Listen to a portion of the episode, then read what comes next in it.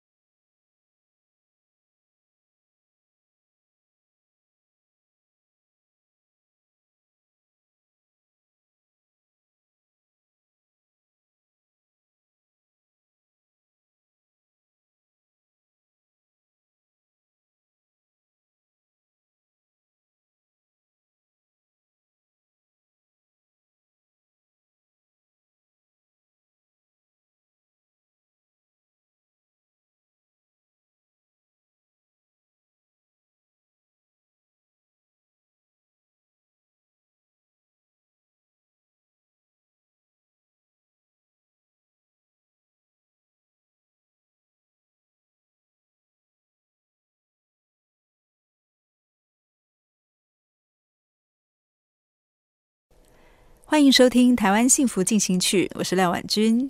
这一集特别企划，主题人物对谈，我们要来谈美感教育。天地有大美，浑然天成的美，和生活中接地气的美。你觉得年轻世代眼中的美和熟龄世代的美有哪些不一样呢？美感又该如何培养？今天节目中邀请两位对谈人物：美感细胞教科书再造计划发起人之一陈慕天。他们的教科书改造计划就是把国小课本重新找人设计，希望让台湾的孩子从小培养美感，提升学习效率。另外一位是人称黑手作家，会修汽车，会写作，也喜欢在厨房动手做料理，生命经验和土地紧密连结的失杂货女主人。周娇娥，她的笔名叫做阿莫，沉默的默，所以我们都叫她阿莫姐。两种不同世代对美感都有同样的坚持，邀请他们到节目中聊聊他们对美感的生活经验。欢迎两位，各位听众朋友，大家好，我是阿莫。过去我当了二十年的修车黑手，现在我是市杂货的厨娘。嗯，当当一个厨娘哦。最辛苦的应该就是必须要跟很多的锅碗瓢盆、跟很多的食材躲在厨房里面。像我大概早上七点之前就要进厨房，到下午两点之前我是离开不了那个炉台的。所以算一算，大约有六七个小时的时间。嗯，那一定会苦死自己，对不对？所以。其实我我是一个还蛮会找乐子的朋的人，我我一定不会让自己这么苦，所以我早上起来进厨房的第一件事就是先把音乐打开，我先听音乐，让巴哈的无伴奏大提琴陪着我，然后慢慢的淘米煮饭，慢慢的检视食材，慢慢的把汤炖上之后。如果还来得及，我还可以准备早餐。只要八点一到，我一定带着小狗到我们家后面的公园去散步，去公园走一走，吹吹风，晒晒太阳，看看看早早起运动的人，啊、跟着小狗跑一阵啊，一方面也等着走路要回家工作的女儿跟她碰头，然后一起回家。慢慢慢慢悠闲的吃个早餐之后，再继续为了。以下的工作，呃，像这样子，先让自己有宽裕的心，哎呦，整天的工作心情就会很好。就是到了下午，也不会让自己太劳累。嗯，嘿，我一直觉得，当你能够有宽裕的心，能够去看看身边美好的事情的时候，你就有足够的心力去去应付生活上一些嗯比较沉重的事情。大家好，我是慕天。嗯、其实其实我们现在一直在推台湾的美感教育。然后我从小，我爸爸是念建筑的，所以其实多少有一点点耳濡目染。可是真正让我呃有很大的改变，其实是我们那时候去了一趟欧洲。对，那那是第一次去欧美国家，然后大概在四年四年多前。对，那那次去的时候，其实很大的震撼啊！对，我那时候去一个，我那时候以为是美术馆，它就是它是在丹麦的 Design Center。然后我们去了那个 Design Center 的时候，我发现里面的展品很特别，因为我以想象中的展品应该都是很多的呃呃，可能是作品啊，或是因为丹麦家具很有名，所以我也会展很多家具。然后后来发现其实没有，整个展场它都在展最原始的材料。那那时候我其实不能理解说，说我这也可以展，就是放个瓷砖，你知道，放各式各样的瓷砖，然后放各式各样的呃，也许是塑胶，也许是木头，也许是石头这样。那后来得到隔天之后，我们那次去欧洲的那个参访团，我们就到了呃欧洲最大的一个设计顾问公司，叫 Designit，然后在 Designit 的整个。办公室里面，我们看到了一模一样的现象，就是他们把很多生活中乱七八糟的东西全部放在一个柜子里面。然后那时候我就问了他们，然后呃，他们的设计师。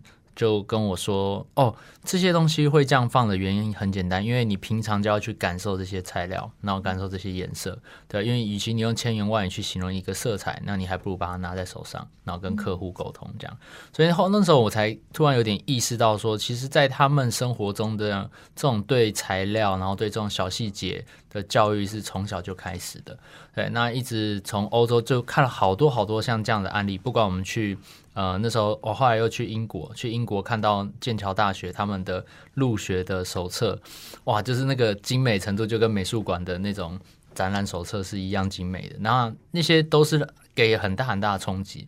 回到台湾之后，你就开始去想说，哎，为什么就是我们好像都忙着呃。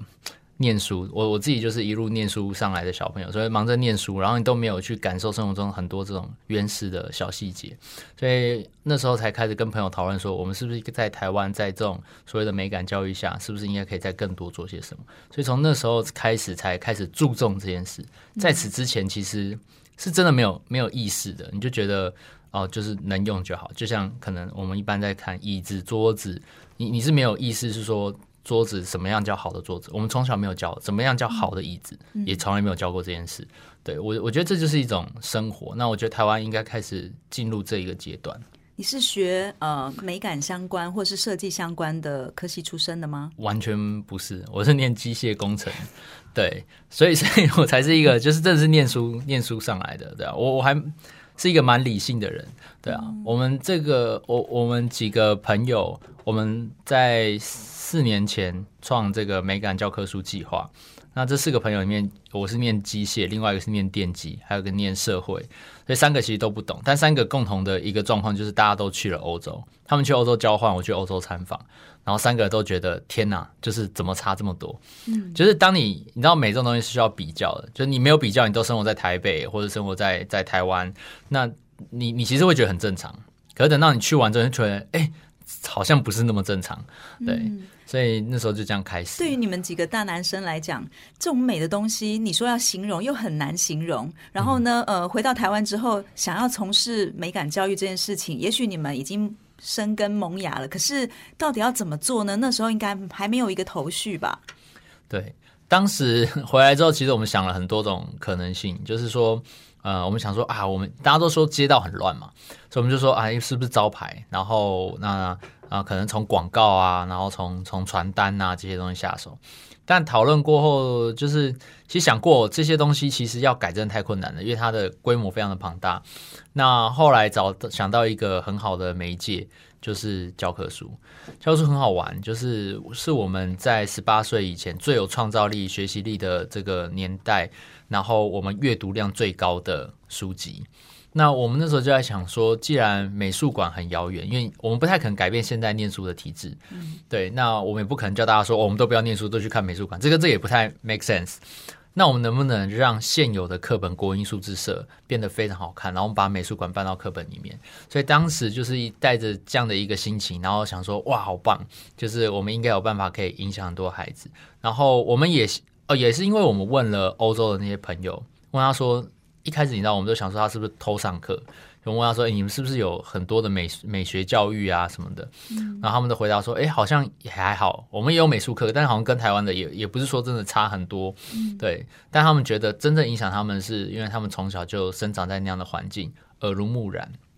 对啊，所以那时候我们才想说，呃，如果十二年下来，他每天八个小时都在看这样子的东西的话，那他自然而然就会耳濡目染这样的一个美学熏陶。这样，嗯，阿木姐，你觉得台湾真的不美吗？嗯，台湾台湾很美，台湾有很多地方，哎，有很多地方，当然我们不是不是我们喜欢的样子，可是大部分的地方都很美，美的不得了。嘿，嗯，可是可是人不能太多，因为人一旦进去的人太多的话，那个美就会不见。嗯，嘿，因为不懂得不懂得去欣赏，因为你没那个心，你就看不见它的美，你也不知道该怎么维护它。嗯，嘿，它就会被糟蹋掉。嘿，那你们觉得美感跟美学这种东西，美到底是主观的还是客观的呢？阿莫姐，哎，我觉得是主观的，哎，因为。因为像我啦，比如我，我我很喜欢，我很喜欢蜘蛛，我喜欢蜘蛛，喜欢毛毛虫，喜欢对很多人来讲是恐怖的动物吧？对，我喜欢蟑螂，我甚至觉觉得老鼠都非常可爱。那慕天对于美感，你觉得是主观的还是客观的？哦，这个问题就很好玩。就几一开始我们出来的时候，我们搞不清楚美学、美感、设计，然后美术、艺术这种，我们对我们来讲都是一样的，你知道吗？就一般人都是这个样子。特别是我们学理工出来，永远搞不清楚这些在干嘛。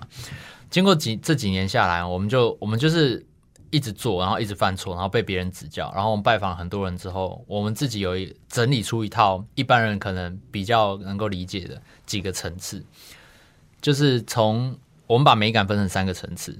最核心的层次是生理层面，也就是说，它是你呃一般的人体上会会产生的反应，就在说你看到红色，多数动物看红色它是会害怕的。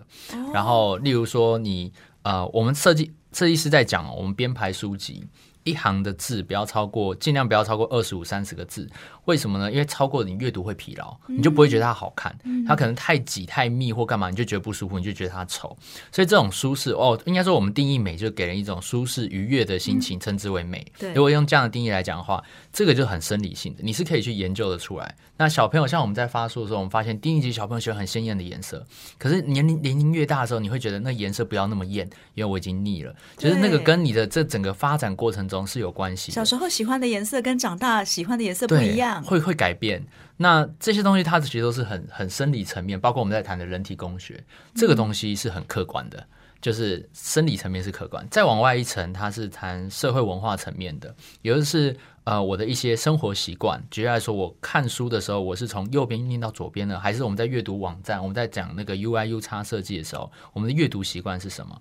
那还包括了呃，我们一个世代的文化，例如说，呃，比较长辈的，他可能会觉得黑白是不吉利的颜色，嗯、红色是黑白是不美的，对，是不美的，就是啊，怎么这样子？年轻人就觉得黑白好美，对，年轻人就，但那这个东西它是一个世代所产生的这个这个文化，那这个东西也是可以很客观的去去去做分析跟讨论，就是。哦，为什么会讲？因为他们在这样的一个环境之下，可能是因为战争，可能因为什么？所以，呃，以前的人可能觉得胖的是要很美，现在觉得瘦的就要很美。这个都是有一些文化脉络可以去做分析。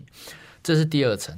那这两层刚刚讲的生理跟这个社会文化，它都是可以客观去做评断。是最外面那一圈，就是我们在谈的是比较流行文化，那个是非常主观的，就很容易把大家搞混的。在这一点，哦、就是哎，你你你你可能喜欢的是这这个颜色，你可能喜欢的是这个风格的衣服，这个东西它的流动速度非常快，嗯、甚至它跟前面两者有可能是抵触，就很很很很奇怪的东西。但是哎，我特别喜欢它。嗯、那对我们而言，这一圈的东西，过去它是没有办法被。呃，很客观的研究，但现在我觉得，在未来科技发展中，它慢慢是可以的。就随着大数据跟 AI 的过程中，其实你可以把这个呃，应该说过去的分析，它都是没有办法把呃七十亿个人，然后分析出七十一种答答案。可是现在有了电脑，类似像 Facebook 或这些，他们使用这种呃大数据的方式去帮你 Hashtag，所以以前的分类你可能就分一百种人，就一百种审美观哦，那就好多了，你大脑已经运不转过来。可是电脑还可以帮你分出一亿种不同的审美观，所以换句话说，它最后的落点会落在每一个个体你自己喜欢的东西，这个东西它是可以去做分析的。对，对所以呃，我我自己现在来讲的话，我们会把它分三个层次。那当你在前两个层次的时候，它是可以很客观讨论；最外面那个层次，它是主观，就是你现在喜欢，可是你下一秒也可能不喜欢，它是没有逻辑的。嗯，但呃，对我们而言，就是因为我们在做美感教育，就我们到底要带给孩子什么东西？我们觉得它就是会拆成这两个层面。第一个是中间那两块，对我们来讲，它属于一种美感素养。嗯，那它是一种呃。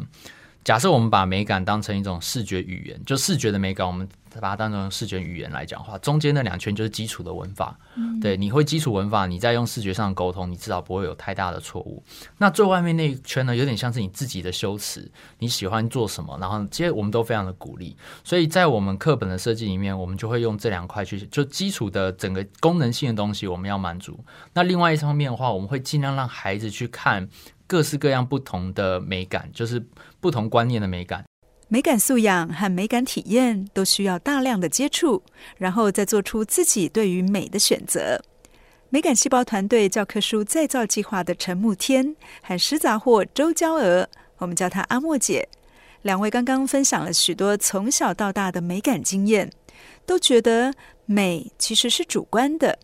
那对于美感是先天的天赋还是后天培养的？阿莫姐自己就是后天的，因为我我我觉得这些我我目前所所哎感受到的美好，或者是哎能够去欣赏，都是因为因为小时候有接触到，然后在那个那个某些时候有受到感动之后，这种美好的经验一直都在，我就会不断的去找。嘿，就不断的去找这种这种感动，嗯，后后天我觉得后天他是可以可以被训练的，哎、嗯，当当有一个像慕天他们这样子有有做这样子哎很好的发展，然后做研究，嗯，可以帮助后天的人可以哎受到很好的训练啊，可以在自己的生活里面可以可以哎获得哎找到一个方式自己去。去在诶过好自己的生活，而在生活里面可以可以去得到这种心灵的安慰，我觉得这个这个也也很重要。嗯嗯，那慕天你自己觉得自己对美是先天的还是后天的？就我蛮认同阿莫姐提到，我我也觉得是是后天的，对啊。然后因为过去其实过去大家都把美谈得很很艺术，然后好好像很难理解，所以我们后来才开始就分层，然后以及我们后来都会把它当成一种。沟通的语言就是一种视觉语言来谈美感，就视觉上美感，我们认为它是一种视觉语言。对，所以其实语言这就是可以学习的，它它一定有它的道理存在。对，那刚刚讲的那些创作，然后找到你自我，其实文学也是一样啊。嗯，对啊，你文学你最后你要自己写诗，你要自己写作文的时候，老师会强调说，虽然我教你这么多模板，但是你要做出你。喜欢你自己喜欢的这样的一个风格，不会有有这每个作家写出来的东西都不一样，所以所以也是一样。我觉得他的他的教育就是用这样子的方式，我们鼓励孩子多看，然后找到自己适合喜欢的东西，然后去发掘生活中各个美好的事情。另外，我发现阿莫姐全家人对美感这件事情都有体会，包括你的先生、女儿，你们都透过动手做来展现美感，跟我们分享这个部分好吗？其实动手只是为了要嗯安顿自己的身心，嘿，就是当你不断不断的在做的时候，你你可以专注，做得好不好那是另外一回事啊。可是我我我常常跟很多朋友分享，动手做你绝对会赚到，就是技术是会提升的，嗯，嘿，即使因为我们没有受过任何专业的训练嘛，哎，做不好也也也没有关系啊。有一天你技术更好的时候，你做出来的东西，当你看到有人欣赏的时候，你就你就会很开心。即使别人没有看见也没有关系，因为你你会动手做，做给自己用，你自己用的很开心，那那就很好了，那个你的目的就达到了，而且整个过程里面那一种嗯，那一种专注。那一种，嗯，有有很多，它是可以不断的内化。你们每个人动手做的强项不太一样，是不是可以跟听众朋友分享一下？包括呃，像我知道你先生本身他是动手做，可能是做呃一些呃五金或是废料的零件，把它变成是一件艺术品。那你的女儿可能是在烘焙上面有她呃特别的这个呃专注力，是不是可以聊一下？嗯，好。哎、我我先生叫恰古啊。他他很可爱，他是一个越来越可爱的人啊！他他修车修了将近五十年，嘿啊！当他一辈子都在跟这些汽车材料相处以后啊，有一天他就发现，这些每一个汽车零件，它其实都是被特别设计出来的，每一个零件都都有自己的样子啊！他就是有一天他突发奇想，就想，那我可以利用它来做一些什么？当然，这些废材换下来、汰换下来的材料，当然它可以再回收，然后再制造。可是那个回收制造的过程其实还相当耗能啊。他就想说，那我直接利用它来做一些什么呢？所以他做出来了很多东西，然后做灯，做各各种灯。他特别喜欢灯，用什么样的材料做灯？嗯，有汽车材料。那他汽车材料，哎，各种。只要是形状比较特殊的，他都会用嘿，而且他喜欢用各种材料来跟木头或者是跟跟竹子来结合嘿，因为你你你全部都是铁材的话，它其实又冷又硬不好看，嗯他就会尽量就是用跟自然之材结合。呃，一开始做出来的东西当然常常被嘲笑啦，然后第一个嘲笑他的当然就是我了，因为。因为一开始他真的就是觉得就是反正就是把它连接起来，嘿啊就装一盏灯这样子。可是他嗯从开始动手的第一天到现在，起码超过二十年了。嘿，这二十年来他做出来的东西已经已经非常有自己的风格，风格。嘿，就是在外面大概你看到那个样子，就是就知道是他做的。哇，他已经走出自己的路了。对对对，而且。我我后来知道说，我不能太干扰他，我就会退出来，就让他自己好好的去发想，然后自己好好的去完成。那、嗯、啊，有时候他会也会来来问说，啊，你要不要来帮我看一下？那当然好啦。啊，今天今天做了一个东西，他找我去看，然后他利用一个嗯汽车三脚架，那个三脚架的螺丝孔刚好两个大洞，一个小洞。嗯，啊，它它它的形状看起来就非常像一只猫头鹰。哦他就把它用用避震器的弹簧把它连接在一个嗯老旧的木头上面，非常好看。嘿，啊，灯就装在避震器的弹簧下面，这样子非常好看。他也非常有想象力耶。对啊，对啊，因为他前一阵子一直在做猫头鹰，他在光复新村做了五个，就是也是类似这样子，哎。也是废料用利用废料做的那个创作猫头鹰的垃圾桶哦，嘿，在光复新村嘿，可以大家可以去看看。嗯，那你自己主要动手做的部分是什么？我自己吗？我喜欢酿造哦，酿造嘿，酿造是非常非常迷人的事情。嗯，嘿，你就我就像我在在做米曲的时候，你从淘米选米开始选米，然后淘米洗米，到把米蒸熟，然后下。等待它温度降低之后，你下曲菌，然后大概会有五到七天的时间要等待。你要好好照顾它，像照顾小 baby 一样，嗯，就是不断的呵护它，然后长时间的监控它的温度。太热了，你就要把它摊开来；然后太冷了，赶快把它把它笼起来，然后还要还要盖棉被。哦，你就不断不断的看到它每天都有变化。嗯，嘿，包括做酵素也一样，你每天在搅拌的时候，每天都会尝它的味道。它它的它的，诶、欸，你用眼睛看它会有变化，你用鼻子闻香气会变化，你你尝它的味道也会有变化。我觉得那个酿造是非常迷人的事情。嗯嗯，那慕天呢？你在这个呃，就是美的这件事情上面，呃，其实你们做美感的教科书计划在执行的过程当中，呃，每每个人的认知不同，是不是也遇到过一些困难？是，呃。其实我觉得我我很我我我比较我蛮想分享我我们另一个故事，就是我非常认同阿莫姐讲的，就是说要要动手做，因为我们三个刚刚有提到完全不是懂设计，然后我们就完全也不懂教育，然后当初要做这件事的时候，其实大家都觉得很扯，因为不相不，其实他们都不太相信我们能能够做成。但我们一开始的时候就就开始想办法，就乱凑，就是到处找人帮忙，然后开始做第一本课本。然后还记得第一本课本那时候，呃，封面请好，就到处乱寄信，邀请人家过来帮忙。可是意思就是说，你们三个发起人自己都是不会设计的，对，完全都不懂。但就是觉得应该做，所以就来做了。嗯、然后，所以那时候第一本那个设计师传过来，我还记得那个封面是请冯玉老师设计，一个台湾蛮知名的设计师。然后封面来的时候，他还有那个 CMYK，就是各种印刷色，然后告诉你怎么校色的那个。然后我们看的时候我们看不懂，你知道吗？然后我们想说啊，这个东西是什么？然后就把它裁掉，然后直接拿去那种影印店，因为你裁掉。对，因为他他本来有附，但是我们其实都完全都不管他到底要我们用什么颜色，我们以为就是。送到影印店，然后影印机就把它印出来，然后颜色就对了。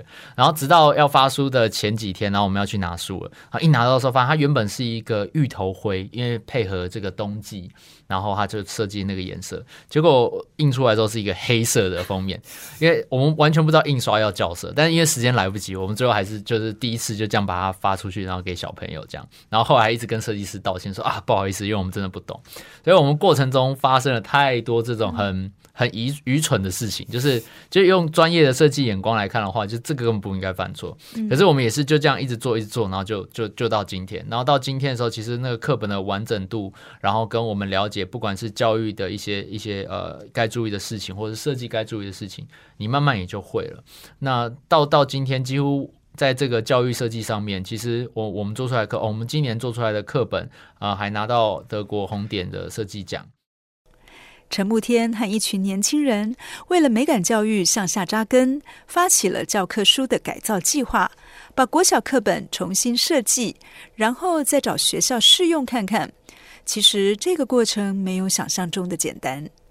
从一开始那时候，没有学校要要愿意尝试试用我们的课本，然后当时就一所呃新竹香山呃的大湖国小，那那个时候。班上只有九个学生，然后所以第一次我们邀请设计师做完课本之后，我们都不好意思跟设计师讲说，你的课本只有九个人会用到，对，然后一直到隔年哦，我们后来就做发出去，因为有这样的一个效果之后，然后人数就一直一直成长，然后后来就变成一千九百人，然后今年就变得我们发了一万三千多本。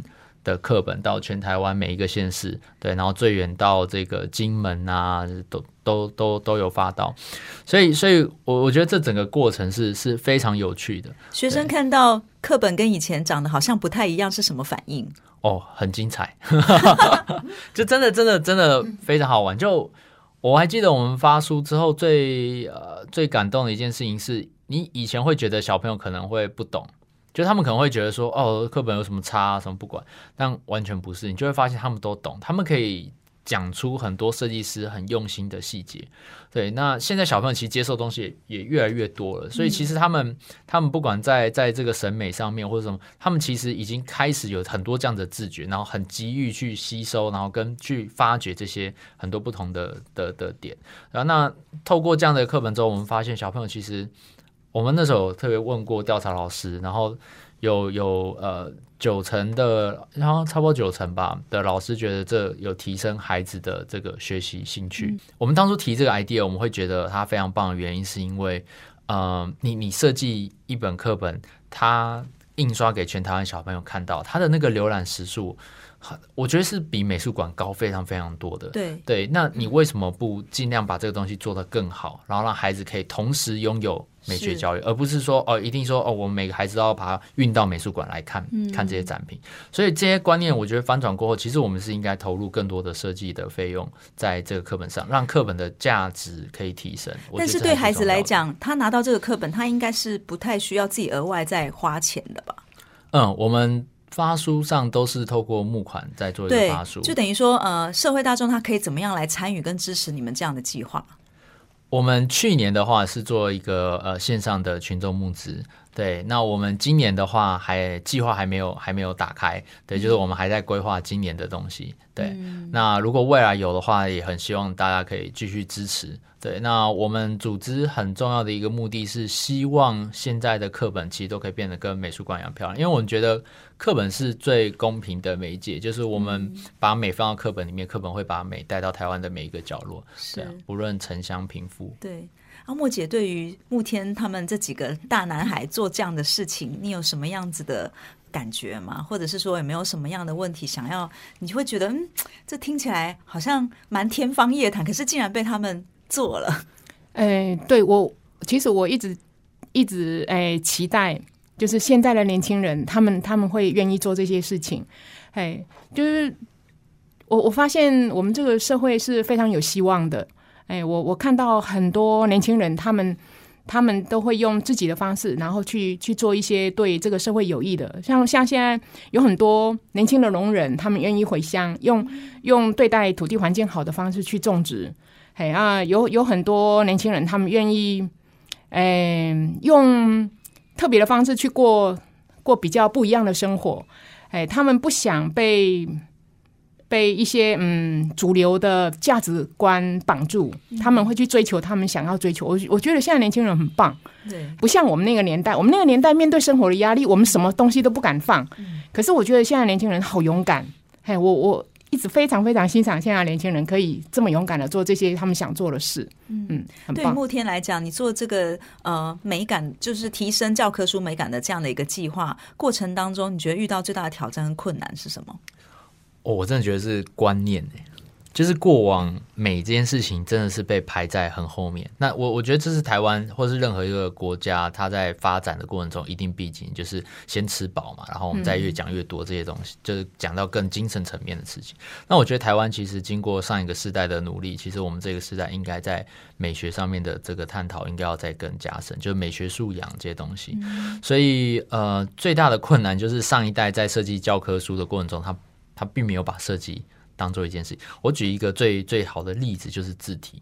就字体，嗯、没错，我们的课本的呃，就直接规定了，它只能用楷体跟宋体，它就直接定死了。那这个是有规定的、啊，它是有规定，是有规定的。对，它就在它的这个印制的这些标准的一些规范里面就已经先写死了。嗯、那会发现的一个点就是对，对呃这些过去定定这些规则的人，他们会认为文字就是正确性就好了。就我正确的写法，然后传达正确的资讯。就是这样就够了。可是事实上，对于一个设计师而言，文字它就是图像的一环。对，所以就是不同的字体，它传达出不同的感受，它适用于不同的情境。最近有一个新的字体叫华康爱情体啊，对，就是类似像这样，就是有好多不同的的可能性。可是过去是没有这样子的，所以这个限制住就被卡死了。然后我们这次像在设计自然课本的过程中，自然它很理性，然后我们有非常多这种几何的这种图示，然后去解释整个自然的流程。那它其实非常适合去配可能类似黑体或是圆体，对，可是它其实都是完全不符规范。那我们为了要突破这样的限制，其实我们也我们在设计的过程中，我们也把这个呃字体调成教育部标准的这个写法，然后去尝试给这些老师。那老师的反馈其实非常好，他们其实非常喜欢这样子的一个搭配。所以其实我觉得很多时候它最困难的就是类似像这样的案例，还有包括啊，其实我们有过去有听说过，像 其实出版社就一直有反映说我。们也想把东西做好。那第一个当然是时间太赶，然后那个这个经费的问题跟时间问题，然后第三还有审查的问题。就他们举过一些案例，真的你你听到之后你会觉得，哎，怎么会这个样子？就是举例来说，像呃英英文课本。英文课本里面，他们画一些卡通人物去讲英文，然后跟孩子对话，像这样。而且卡通人物呢，他的头跟身体比例是 Q 版嘛，所以头会比较大。然后我们常常在生活中也看到，就不管是什么米老鼠或是迪士尼，都是长这个样子。对。但那个呃，就是审查的的的老师，他可能就比较。热情一点，他就觉得这样子跟这个现实生活中的小朋友长得比例不太一样，所以他就会说建议说建议修改成就是符合小朋友的这个身 身材的正常比例。对，那你那 那你知道出版社在这种时候，他他当然可以去申诉，跟他说啊这样不对，或、嗯、但其实因为他是有时间压力的，他如果在这个时间点没有过审查，然后他就没办法卖书，所以他有些时候他们就为了这件事，他就想说啊。我们我们不要花时间争论这个，我就把它头全部都缩小就好了，这样比较简单。所以有很多像这样子的的的案例，对，就是它是英文课本，扼杀到创意了，对，所以或是想象空间，没错没错，就是我觉得这就是观念在扭转，就过去他们的知识正确性就是百分之一百趴就是正确，嗯、那他没有更呃，就是可以容忍的创造力、空间这些东西，所以，我们我们的小朋友会变得比较死板一点点。可是未来一直在讲创造嘛，不管是在我们在谈艺术，或是在谈这种创新创业，他在谈创造力的东西，那我们能不能留一些空间出来？嗯、我们就省这个。该科目的知识知识正确性就好了。嗯、对，就是你你你英文课本他没有在教小朋友的身材比例，他他不需要去用这样子去去压抑。是对，嗯，真的是很好的提醒跟分享。今天很开心跟呃两位对于美有不同感知，但是呢，其实呃不管说呃什么样的年纪，但是我们对美都有一些呃共同的呃。看法跟想法，还有我们有最终目标是希望提升呃我们的呃美感的这样子的一个体验。那不晓得说呃慕天对于这个阿莫姐刚聊了这么多呃，也许呃虽然说阿莫姐现在呃对你来讲可能是长辈，但是她其实生活当中她所接触到的美，可能跟你的生活经验不太一样。那你有没有什么呃想跟她做一些分享跟交流，或是有没有什么问题想要问她？啊，就是我我其实。听到阿莫姐说台湾其实很美这件事情，其实我我我蛮蛮蛮有感触的。就是你从例如说看见台湾，或是一些就是阿莫姐从小生活，您刚刚有在我们在这录音前就有聊到，她是在这个山上的一个很封闭的小村子里面，但她感受到的是台湾很原生的自然，很有生命力的那种美感。所以我觉得可以很希望可以听听阿莫姐再多分享一点，就关于这种。就是很台湾自己原生的，你你认为台湾的美是长什么样子？在你的经验中，嗯，关于台湾的，因为因为其实我我去过的地方并不多，可是我我觉得我我比较喜欢待在一个自然的环境里面，因为过去因为修修车嘛，我。我在跟先生一起修车的时间大概将近有三十几年，哇啊、呃！修车的工作对我来讲太沉重了，嘿，我我尤其就是对机械的不了解，让让我会常常感到那个压力，精神上的压力很大，所以我就一直想要逃，我一直想要逃离这个行业，所以我后来就跟先生要求我我我想要回到山上去。所以我们我们有机会管护一块土地，就在鹿谷。嗯，在在鹿谷，我有很多的，哎，有有很多时间可以待在那里缓缓和我我在都市里面工作的压力。哎，我还记得我第一次第一次对对美有一种感动，就是大概那个时候大概十岁左右吧。因为跟着妈妈要去砍柴啊，就挑着扁担，然后在山径上面走着，绕绕过一个山岗之后啊，就突然看到一整个山坡都是台湾百合，那一种在风里面摇摆的百合花，然后那种迎面而来的美啊，风里面带来的香气，到现在我都还印象深刻。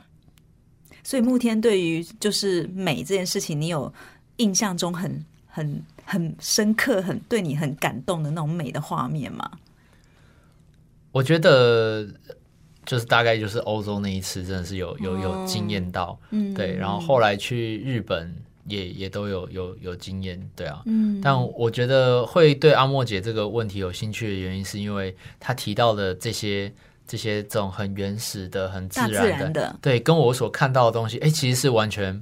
不一样的，嗯、对我看到的可能都是关于就人造出来的那种。因为你小时候在都市长大，对，我是 台北的小朋友，哦、对啊，对，台湾台湾就是台湾的森林里面呢、啊，可能欧洲的环境都很干净。嗯、我我在德国住了大概一个多月，嘿，我在德国住了大概一个多月，呃，台德国的环境跟台湾的环境完全不一样，就是自然环境。嗯自然景象完全不一样。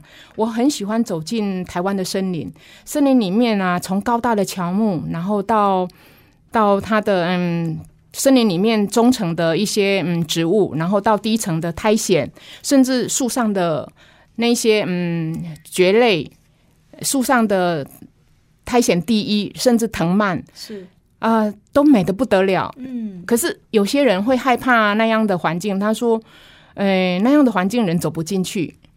嘿，可是我我自己非常喜欢那样的环境。那那样的环境里面，你你会你会看见很多的意想不到的东西。你会有时候也会发现很多你过去不认识的生物。嗯，嘿，我我觉得那样的环境是是最漂亮的、最美的。是杂货的阿莫姐教我们把对美的接收天线拉长，从大自然中体验美、感知美，那么美就会无所不在。那阿莫姐对于像陈慕天这样几个年轻人推动教科书美感的改造计划这样的一个大议题、大梦想，有没有什么样的建议或想法想要提供给他？呃，这个非常非常重要。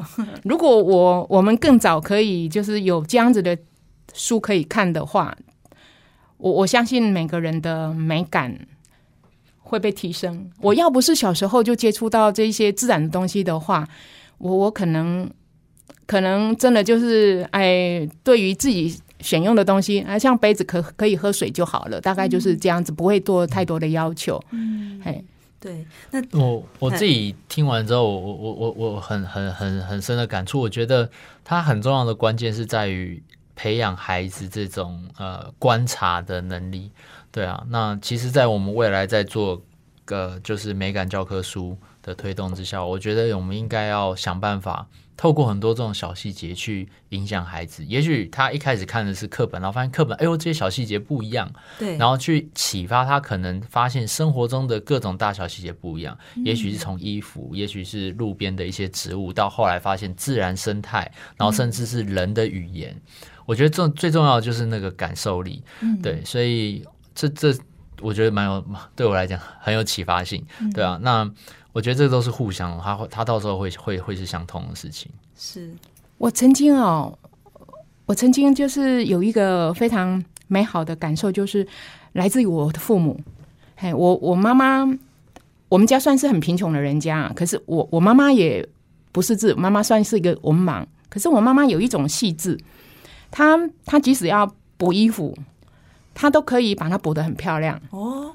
嘿，以前在雨天不能上工的时候啊，妈妈就会补我们的衣服啊。那个时候我就很喜欢，就窝在她身边，然后看到她那个优雅的针线穿梭，然后她也会哼着我不不知道的一些曲调。嗯，像我爸爸也是，我也很喜欢，从小很喜欢看我爸爸。我爸爸的那个竹编能力很好。家里的那些箩筐什么的，我爸爸自己会做一些工具，然后对于那个竹编也都做得很好，就是生活上需要，他就必须要会。所以我，我当我小时候，我就很喜欢看他在破竹篾，然后在编箩筐。他到到最后还会用剩余的那些材料帮我们编一只螳螂还是什么东西给我们。嗯，嘿，或者是有时候爸爸上山砍柴回来，在他的扁担头会有一串熟黄的那个梅子，就是。台湾有一种叫做台湾悬钩子，嗯，嘿，我们那时候叫它气泡，它它它已经熟熟红了之后啊，它其实很容易掉。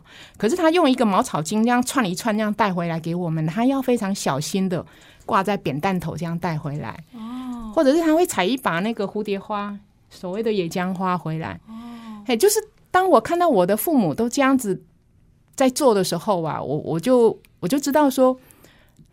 就是生活要这样子过，嗯、美不一定是买来的。对他，他跟有钱没有钱没有关系，可是你就可以在生活里面去感受到这些很美好的东西。嗯嗯嗯。那最后有没有什么样的呃分享，想要给听众朋友关于美这件事情？慕田，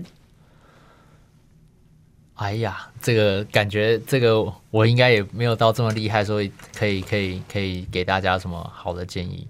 对。但这几年我们我们推动下来之后，我们就真的很很深刻的感受到很多的阻力，阻力对，然后这些阻力都来自于从小我们对美感的的不重视，嗯，对，然后在各种选择之下，美感都被排到非常后面，嗯，所以我们一直在思考有没有一种方式是。美本身它就应该跟生活融合在一起，它不应该有让大家觉得好像它是被被拆分的。对，所以很很希望大家未来如果在听到这种呃孩子，他也可能对美有兴趣，或是说生活里的这种小细节，我希望大家可以更用更开阔的态度，然后去支持。对，嗯，对，这应该就是 我这边的一些想法。阿莫姐呢？哎，我我觉得美无所不在啦，它一直都在，嗯、只要去发现它。嘿，嗯、呃，在生活里面，我觉得到处都是。像我礼拜一，我我们礼拜一、礼拜二店休嘛。礼拜一那天我回山上，我就去尝试着挖冬笋，因为季节差不多了，我就要找找看。就是当我在在在弯腰在爬冬笋的时候，啊、呃，工作一阵子以后，因为腰会酸，我就站起来挺直腰休息一下。那个时候发现呐、啊，整个竹林里面。都是雾，哦，嘿，因为最近都在下雨嘛，啊，那一天就趁着半天入谷刚好天晴，呃，我就去挖冬笋，嘿啊，那个那个当下啊，我就是整个竹林里面是非常非常安静的，嗯，因为雾起来了嘛，所有的鸟都躲起来了，像一幅画。就本来哦，本来有很多鸟啊，那个山红头啦、黑枕南翁啊，都在竹子上面那样跳，然后在叫，可是。从什么时候安静了？我不知道啊！我也是一直弯腰工作，我不知道，就是挺挺直腰之后，发现整个竹林都在雾里面。嗯，呃，在雾里面的竹林就变淡了。嗯，那个景象就有点像以前以前的一种文人画，意境非常的悠远。是，嘿，嗯、呃，其实这种景象我已经看了大概三十年了，哦，但是现在还是觉得很美。可是每一次每一次感受到的时候，我还是会。忍不住还会轻轻的叹息，嗯，就它它实在是太美了，嗯，嘿啊，其实如果我只是专注工作，或者是我不留意的话，雾来了就雾来了，雾走了就雾走了，没有没有什么，就是那个你必须要跟那个早已经存在的美，心要跟它对应到，那个美才会出现。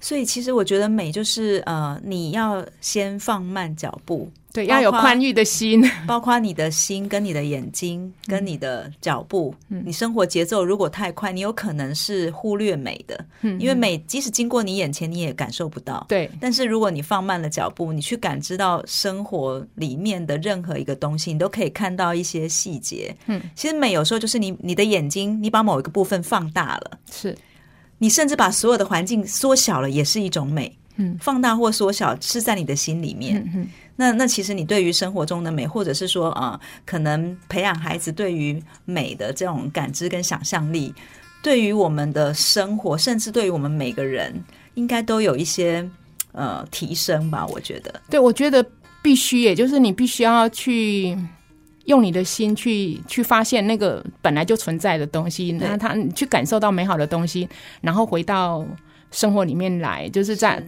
回到现实生活里面来的时候，你会有更大的心力去去应付你生活上这些很繁琐的事情。一一旦觉得生活变美了，那就会觉得生活变幸福了。对啊，对。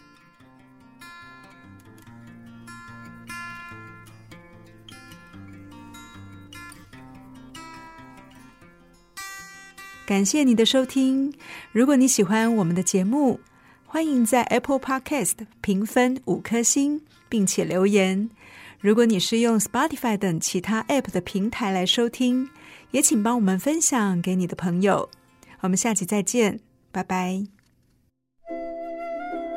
真的很感谢默默为这块土地付出的每一个人，让我觉得幸福就在身边。我是美绿实业廖禄立，咖喱做会冲着温暖的社会。美丽实业与您共谱台湾幸福进行曲。